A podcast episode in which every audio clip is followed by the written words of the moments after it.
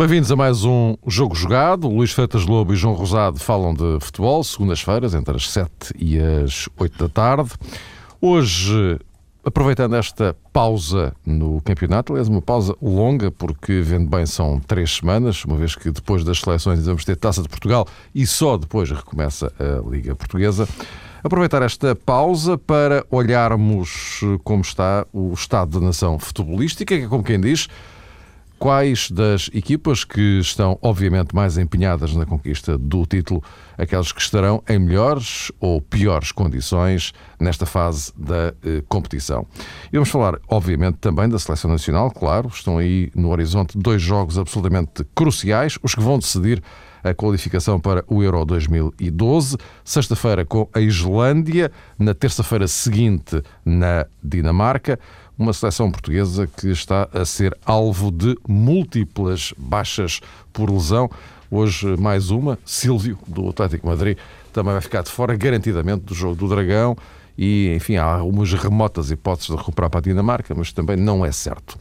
Meus caros, eh, vamos então, eh, por ordem de entrada em cena. Eh, estamos com uma pausa no campeonato. Eh, Futebol Clube Porto e Benfica na frente, mas os outros potenciais candidatos, a falar de Sporting e de Braga, juntamente com o Marítimo, eh, praticamente logo a seguir, a três pontos da distância. Está tudo muito colado, está tudo muito apertado, um cenário muito diferente daquele que se registava na época passada, por exemplo. E, uh, João, olhando para este cenário, o que é que se pode dizer? Eu gostava de deixar, enfim, a discussão aberta entre vocês na análise global estas equipas, porque tudo tem a ver com tudo, no fundo, tentar individualizar uh, cada uma das equipas também não, não servirá de muito. olhando para este cenário, o que, é que, o que é que se pode dizer? Para além de que, obviamente, o campeonato está em aberto. Eu acho, Mário, que há uma situação que é um bocadinho comum, quer a Porto, quer a Sporting, e tem a ver com o género de recuperação que fez agora o Porto em Coimbra relativamente aos últimos resultados, mais negativos para o Futebol do Porto, e tem basicamente a ver com esta sequência de recuperações que o Sporting tem feito, não apenas eh, no Campeonato Português, também já aconteceu no jogo frente ao Lazio na Liga Europa, mas que sumariamente se distingue por isto, pela recuperação anímica na equipa o Futebol Clube do Porto estava um bocadinho obrigado também a desmentir uma espécie de crise que provavelmente se instalou no Dragão face àquelas uh, três uh, situações que foram coincidentes, uh, quer com a derrota em São Petersburgo, quer com os empates caseiros, e isso também deu a, a Vitor Pereira um grau de responsabilidade diferente para esta jornada, pelo menos na minha opinião. O, o Sporting conseguiu, mais uma vez, sobreviver com menos um jogador em campo durante largo período, Contra o Lásio foram basicamente 40 minutos, agora diante do Vitória Guimarães foi mais tempo.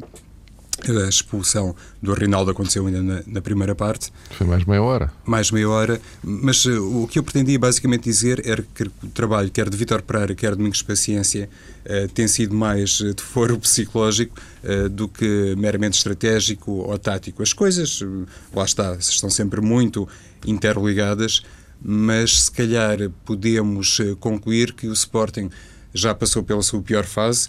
É difícil eh, vislumbrar eu diria, um cenário pior do que aquele que caracterizou as três primeiras uh, jornadas para o Sporting, enquanto o Futebol do Porto também já teve o seu período negro. Uh, no caso do Benfica, se calhar uma situação tão problemática ainda não aconteceu verdadeiramente. É verdade que a equipa entrou com um empate, mas isso já é tradicional nas últimas temporadas uh, com o Benfica no Campeonato Português, enquanto Sporting e Futebol Clube do Porto já fizeram, não vou dizer travessia do deserto, porque foram circunstâncias, apesar de tudo, um bocadinho episódicas, mas já tiveram o seu ciclozinho mais negativo e que já obrigaram os treinadores a dar realmente um grande foco nesta recuperação psicológica dos jogadores e, sobretudo, do plantel em si.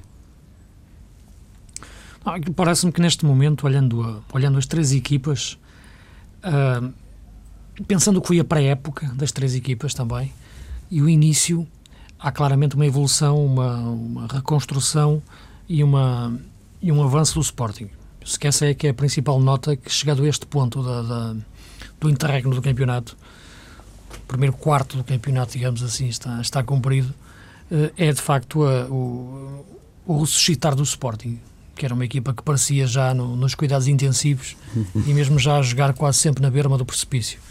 E, portanto, de facto, há ali um momento que é a vitória em Passo de Ferreira que, que reequilibra a equipa. Depois, o tempo que, de paragem do campeonato também naquela altura e o regressar com, com, outro, com outros jogadores, porque a equipa mudou completamente, passou-se a apostar nos jogadores contratados e não nos jogadores da época passada.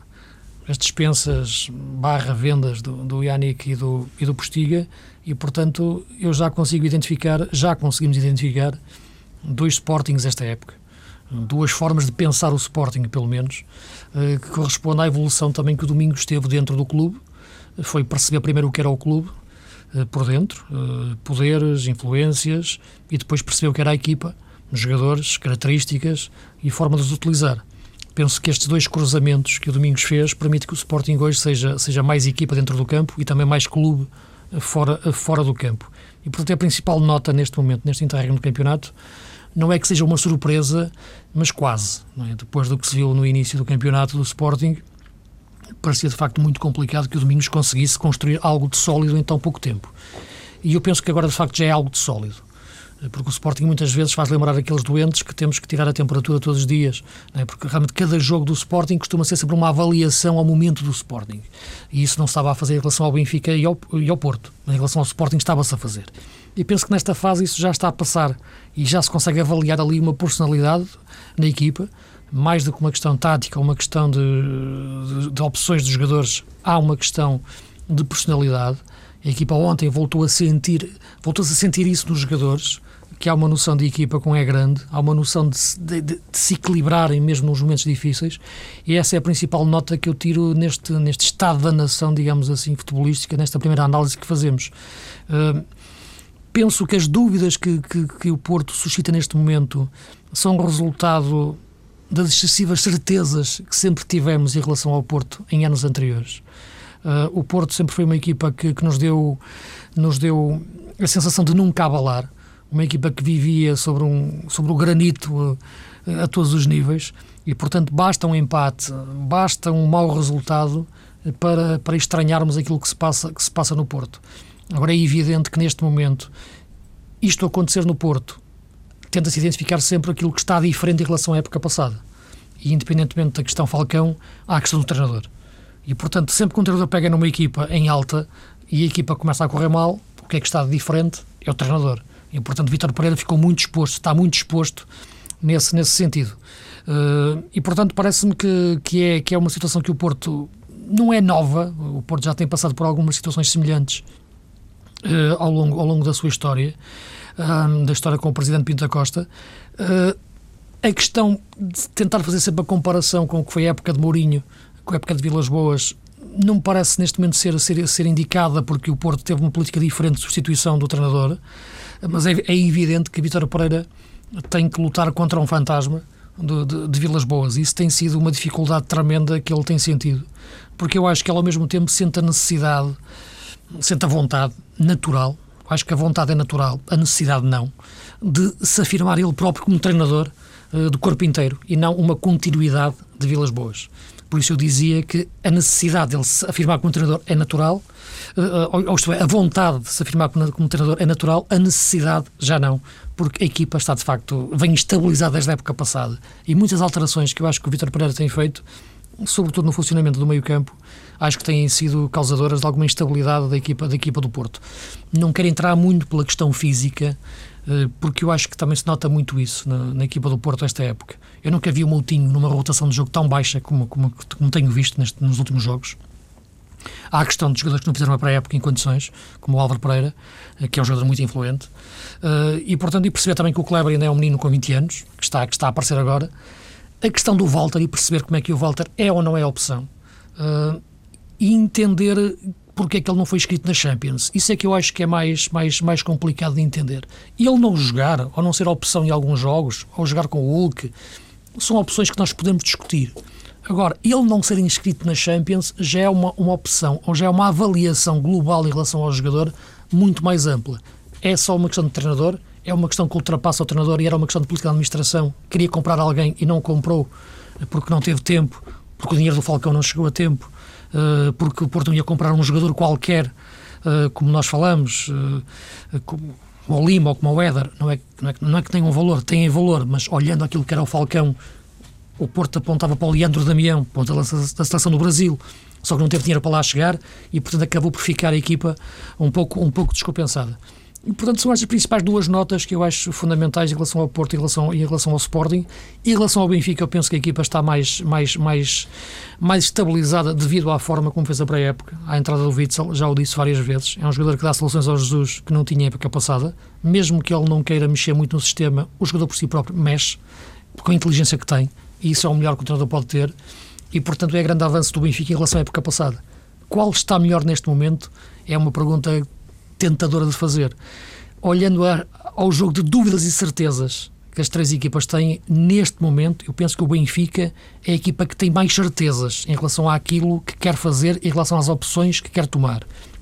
O Porto tem estes problemas que referi em relação à constituição do meio-campo e em relação à ponta de lança. Uh, o Sporting é a tal reconstrução bipolar que neste momento chega a um ponto de equilíbrio que me parece dar, dar, dar, dar garantias para a equipa até ao final da época está próximo do, do, dos primeiros lugares e, e, sonhar com a hipótese de lutar pelo título até ao fim, pelo menos. A questão em torno do Vitor Pereira, há pouco o Luís falava de algumas opções que tomou para o meio campo do, do Futebol do Porto, uh, tem basicamente a ver, penso eu, também com esse desejo dele fazer uh, um trabalho que marque claramente a diferença face a Vilas Boas. Mas é, é importante, por exemplo, fazermos, na minha opinião, uma comparação com aquilo que é o entendimento, não apenas mediático, mas se calhar clubístico face a determinadas opções de Vitor Pereira e aquelas que, por exemplo, Domingos Paciência eh, tem feito no Sporting. Eh, em Guimarães, por exemplo, não hesitou Domingos Paciência. É verdade, num cenário um bocadinho mais complicado, até aritmeticamente complicado, mas não hesitou em abdicar de um ponta de lança e lançou mais um médio defensivo e o Sporting praticamente acabou a pensar apenas no meio campo defensivo, sem nenhuma espécie de lógica atacante. E desde muito cedo em Alvalade que as pessoas tiveram a noção que Domingos Paciência vinha como o melhor reforço. Nem, nem se falava muito nos jogadores, não via assim nomes muito sonantes a nível mundial, mas todos os sportinguistas, e penso que também grande parte das pessoas que analisam o futebol, tinham essa ideia, também consubstanciada pelo trabalho que fez Domingos Paciência no Braga, que era de facto o grande reforço para a equipa do Sporting. E aquilo que se tem notado ultimamente é que todas as opções de Domingos Paciência uh, casam bem com as expectativas dos adeptos, mesmo quando se trata, por exemplo, de fazer uso de um jogador como o Daniel Carriço, que não tem de facto um grande ambiente em Alvalade. Acabou até por ser um jogador de recurso, quer contra o Lásio, quer agora diante do Vitória de Guimarães, mas percebe-se que não é propriamente um bem amado dos sportinguistas. Apesar de tudo, Domingos Paciência não hesita em lançá-lo, e numa circunstância até aconteceu num jogo em casa, portanto, com muita gente do Sporting a, a ver a equipa, precisamente porque esse hum, trabalho que fez Domingos Paciência no Braga lhe deu uh, uma margem de manobra no Sporting que também proporciona este género de, de operações. O, o Vitor Pereira, no Futebol Clube do Porto, depois de uma fase em que parecia estar uh, determinado em seguir uh, o trabalho de, de Vilas Boas, tomou realmente decisões que causaram muito espanto, e eu por mim falo, logicamente, quando contra o Benfica fez sair o Guarin, quando na Rússia fez sair o Rames Rodrigues, independentemente depois dos acertos defensivos que, que tomou, e creio que nesse caso uh, o acabou... o Fernando à direita o Fernando à direita. O Otamendi. Mas, mas, sobretudo o jogador que subtraiu à equipa, Mário. Na minha opinião, tem mais a ver com isso. O risco fica, maior. Fica Varela e Serramas, não é? Por exemplo. Esquisito. contra o Zenit, acho que isso teve alguma importância.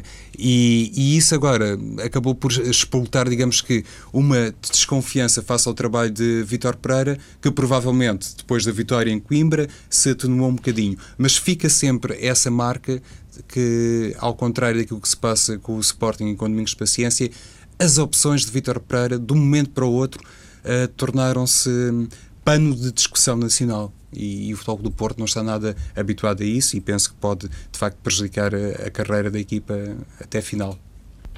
Apesar disso, uh, Luís Filipe Vieira disse o que disse de Vitor Pereira. Hum. Sim, mas eu parece-me que isso não tem, não tem muito significado. São, são, são o tipo de afirmações.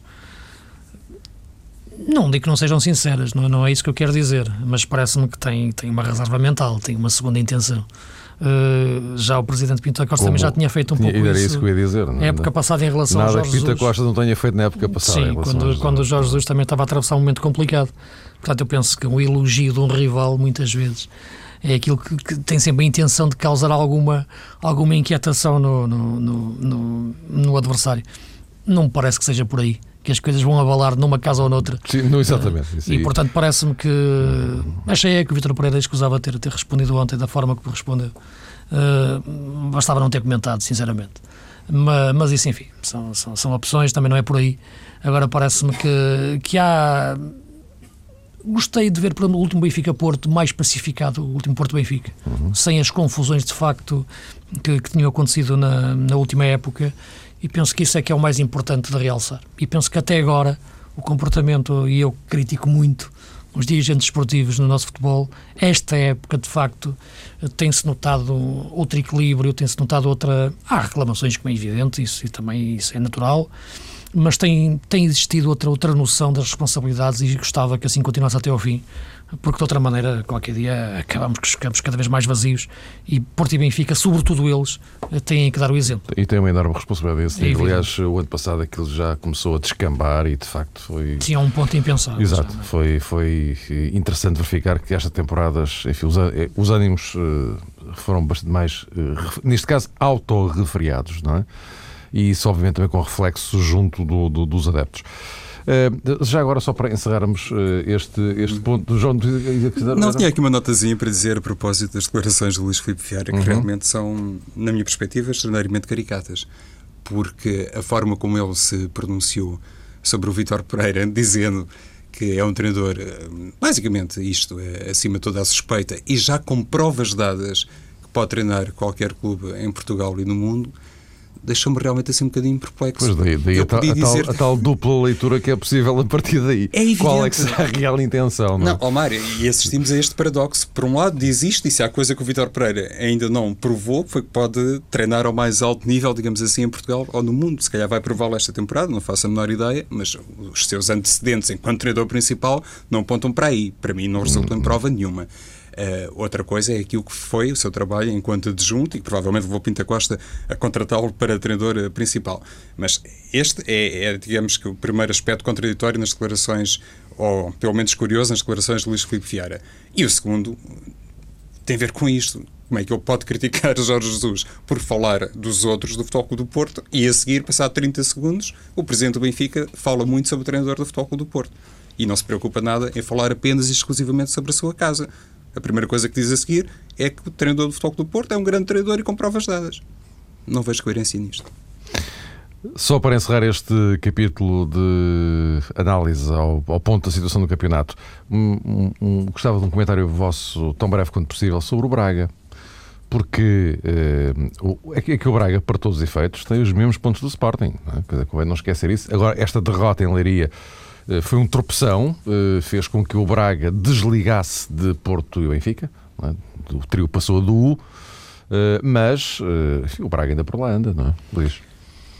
Sim, o Braga tem um desafio que, que é jogar ao mesmo tempo uma Comissão Europeia e um campeonato. E recordo que o grande campeonato do Braga com o Domingos foi um campeonato, só campeonato, não jogou Comissões Europeias. Foi eliminado logo no, no, na pré-eliminatória, no play-off, uh, com, com o Elfsborg da Suécia. E, portanto, época passada, o Braga, que ao mesmo tempo jogou na Champions e no campeonato na, na, primeira fase, foi um Braga que no campeonato teve muitos problemas, não ganhou nenhum jogo fora na primeira, na primeira volta, por exemplo, e poucos pontos fez uh, nos jogos fora. E, portanto, teve muita dificuldade em conciliar as duas coisas. O grande desafio para Jardim agora, e a Liga Europa não é a Champions, muito longe disso, a nível de adversários, é conseguir conciliar as coisas de forma, de forma inteligente. Penso que o Braga ontem mexeu muito na sua estrutura e o jogo ressentiu-se e perdeu o jogo por causa disso.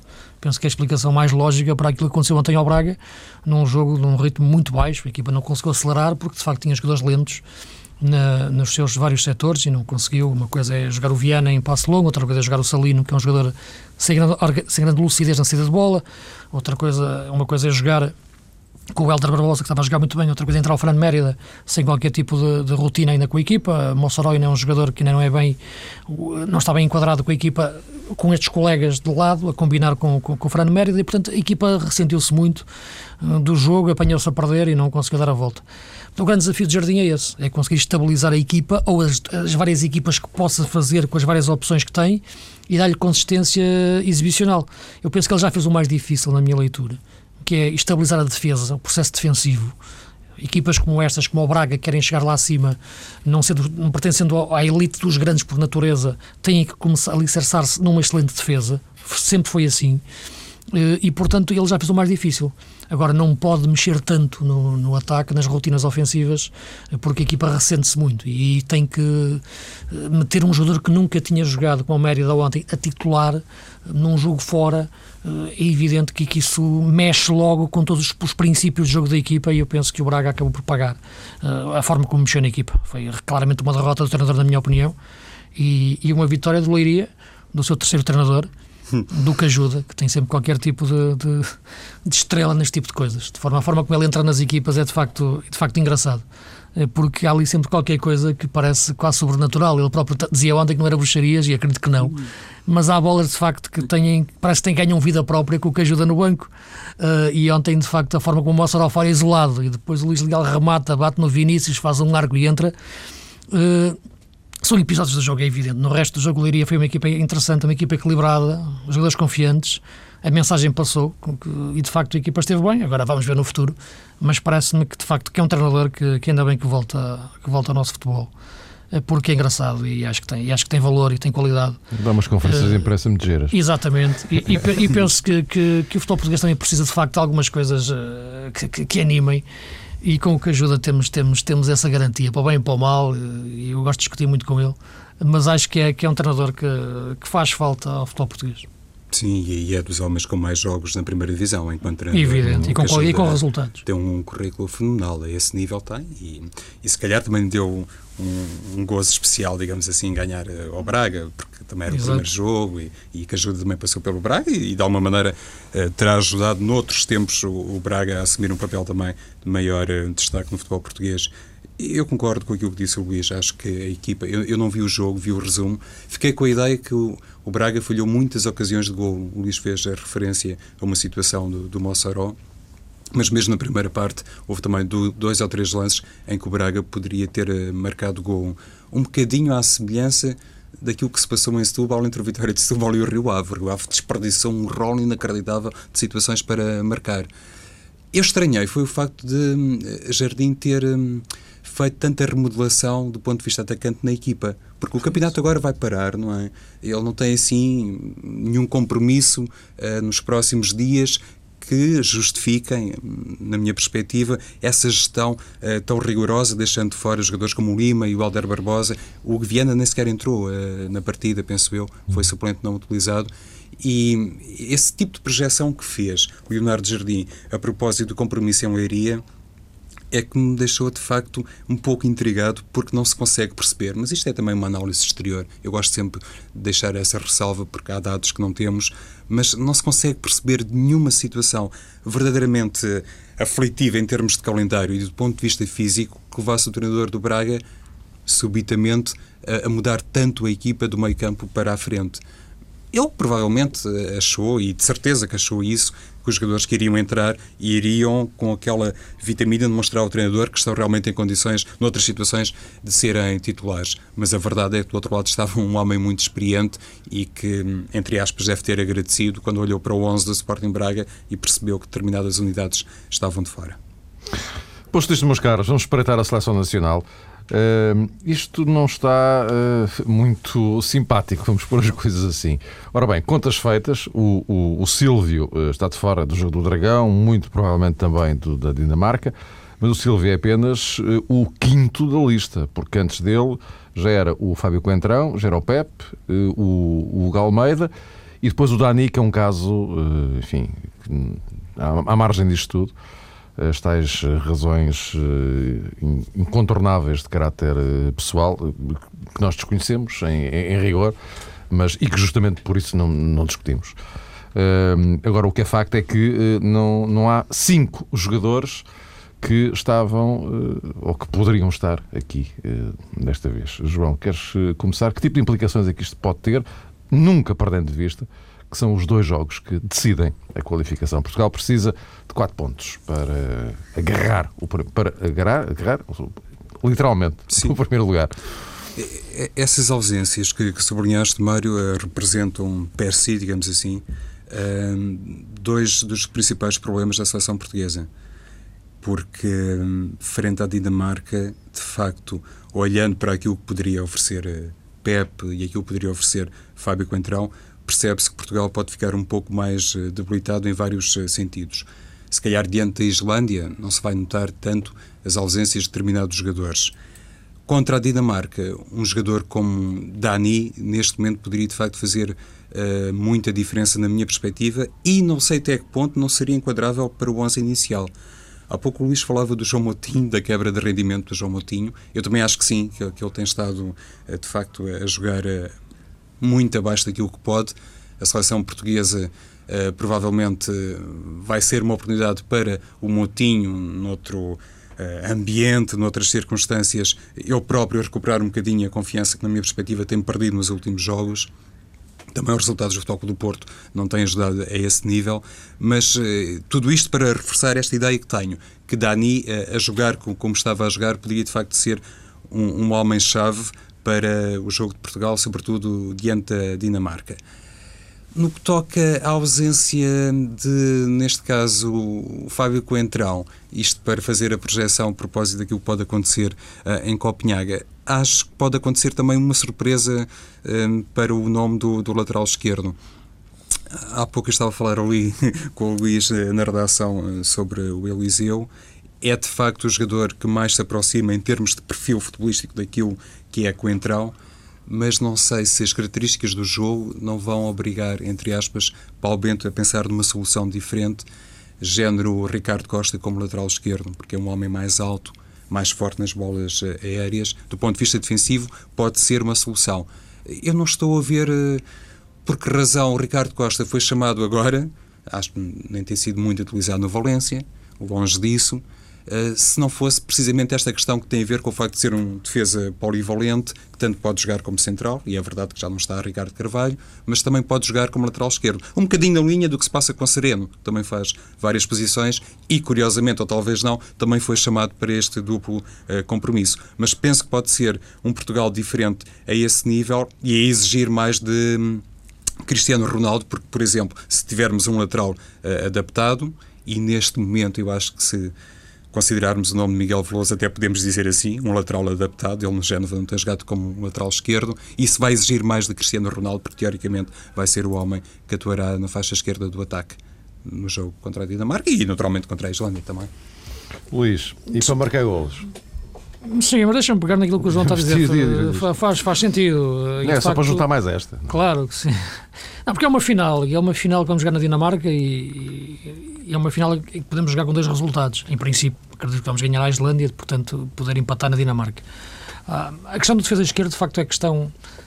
Eu, já é uma questão. Eu, eu, eu, aí não sou tão, tão otimista. São duas finais. Eu, Sim, duas finais, claro. Eu, oh, hum, é evidente, mas isso pela, pela, Eu também creio que é para a Islândia é para ganhar, obviamente. Exato. Mas... Agora, o jogo em condições normais eh, será ganhar a Islândia, mas como era a menor calma. dificuldade, sim, sim, e sim, acho que o jogo na Dinamarca é de facto um jogo dificílimo. Acho que, que... Sim, ou sim, a sopas, qualquer que seja o resultado com a Islândia. A Dinamarca claro, é uma claro, excelente claro. equipa, é uma seleção que ataca muito bem, rápida e lá está, é perigosa através do, dos flancos, das faixas laterais. E, portanto, acredito, partilho da ideia do João, sinceramente, com, com uma solução adaptada, se pensares no que é um lateral a atacar, mas natural, se pensares no que é um lateral a defender, uh, pode passar por uma, por uma opção como o, como o Ricardo Costa. Uh, tenho visto o Eliseu a jogar algumas vezes lateral esquerdo no Málaga e, muito sinceramente, não está em questão o valor do jogador, mas não me convence a nível top de seleção sinceramente. Acho muito arriscado, sobretudo num jogo com estas características, como o jogo da Dinamarca. Estou a pensar sobretudo nesse jogo, correndo o risco, Mário, de, de, de perder a primeira final e depois é um problema. Não, não, não, não, não, não é para perder, não é? Não, mas, não, não, não. Mas Agora, na frente. Eu sou daqueles que com a Islândia abaixo de 3 é derrota. quer dizer... uh, agora, na frente, uh, é evidente que, que a questão Almeida, neste momento, tem uma importância que eu acho que sobrevalorizada em relação àquilo que é atualmente a seleção. Eu penso que a seleção já devia ter pensado em outro tipo de soluções para além do Almeida mais eficazes. Uh, o Helder Postiga é um avançado que nós percebemos que é, que, é, que é, algo híbrido na forma de jogar. Nós entendemos muitas vezes o Helder Postiga como um segundo avançado, ponta de lança de seleção. É, é difícil classificarmos o Helder Postiga assim. Uh, e, portanto, não, também não me surpreendia se passasse muitas vezes pela colocação do Cristiano Ronaldo nessa, nessa posição. Uh, sem esquecer que também está o Nuno Gomes convocado, não é? mas, mas eu parece-me que pode passar muitas vezes pela opção Cristiano Ronaldo. Dizia-te, ontem estava a pensar nisso e pensava no Cristiano a, a ponta de lança. Uh, com o Dani. Exatamente, mas imaginava o Dani disponível. Quando hoje soubemos a notícia do Dani indisponível, penso que isso complicou mais a equação ofensiva do, do, do Paulo Bento, porque eu acho que ele ia tentar trocar ali, promover umas trocas posicionais entre, entre o Cristiano, o Nani e Dani, eh, mas agora será mais difícil e, portanto, eu acho que ele vai acabar por optar por uma opção mais natural, como, como o Postiga. Não será a melhor do mundo, mas é aquela com que temos vivido e não temos vivido mal até agora, mas, mas deixa-nos muitas reticências, pelo menos. Tenho muitas dúvidas. E depois há aquela questão que tem a ver também com, com a ausência do, do Bozinho, pelos vistos, não conta realmente muito para Paulo Sim, Bento. já se percebeu que não é para o Paulo, não é, não é, não é a opção. É, não é um lixo, não, porque não é. nestas circunstâncias, para já com o Silvio meio tocado, uh, sem o Fábio Coentrão, uh, João Pereira foi chamado, Ruben Amorim pode jogar como lateral, voltamos a falar de um jogador adaptado. Se neste cenário uh, Bozinho realmente não tem lugar, é difícil, uh, Paulo Bento me perdoe, acreditar que futuramente ele é um jogador recuperável para a seleção. Não sei se é. O problema é esse, do, do, ponto de vista do Paulo Bento, não sei se é. Não, porque eu já. Que, que, que, nos faz uma enorme confusão que ele não esteja lá nesta altura, lá isso faz. Pois. O, o, Paulo, o Paulo Bento já, já o referiu que sim, que conta com ele. Exatamente. Agora, na prática, ele tem optado pelo Silvio e, e, e João Pereira. Aliás, já fez um grande elogio ao, ao João Pereira. E, portanto, parece-me que é a opção dele neste momento. A partir daí, eu aí são opções. São, penso que também se não fosse o João Pereira também estávamos a questionar porque é que não vai o João, não é? Portanto, são, são opções. Não, eu não digo em substituição do João Pereira. Pois, eu também. Eu, eu, claro, eu, eu, eu percebi chamar os dois. Chamar os dois. Nessa questão, perspectiva. E penso, é? sobretudo por causa da lesão do Sílvio, é? ainda mais por causa disso. Sem dúvida, penso que é uma questão que faz, que faz sentido. Mas não sei se tem alguma coisa a ver com, com, com para além extra desportivo. Não, não faço ideia. Porque olhando ao rendimento desportivo é difícil encontrar uma resposta. É mais isso que estamos, que estamos aqui oh, a falar. Exatamente. É? Portanto, é mais isso. Também é polivalente, também é um jogador alto, obviamente está habituado a um futebol super competitivo, deixa-me deixa sempre um pouco confuso esta de não, não, mas eu conto com ele, conta com ele, mas não vem. Estas coisas sempre, faz, sempre fizeram uma, uma, grande confusão. Eu, acho que acima de tudo. Pronto, Depois no fim, João. Diz, diz. Não, não, será a tal lógica de balneário para proteger eventualmente uma ou outra situação que pode resultar em desinteligência? Eu penso que sim. Face ao tal elogio que o Luís falou, publicamente assumido por Paulo Bento, relativamente claro. a João Pereira. Meus caros, voltamos a encontrar-nos eh, para a semana. Eh, é um, não um programa entre pontos, mas entre jogos, porque é justamente entre a Islândia e a Dinamarca. Até para a semana.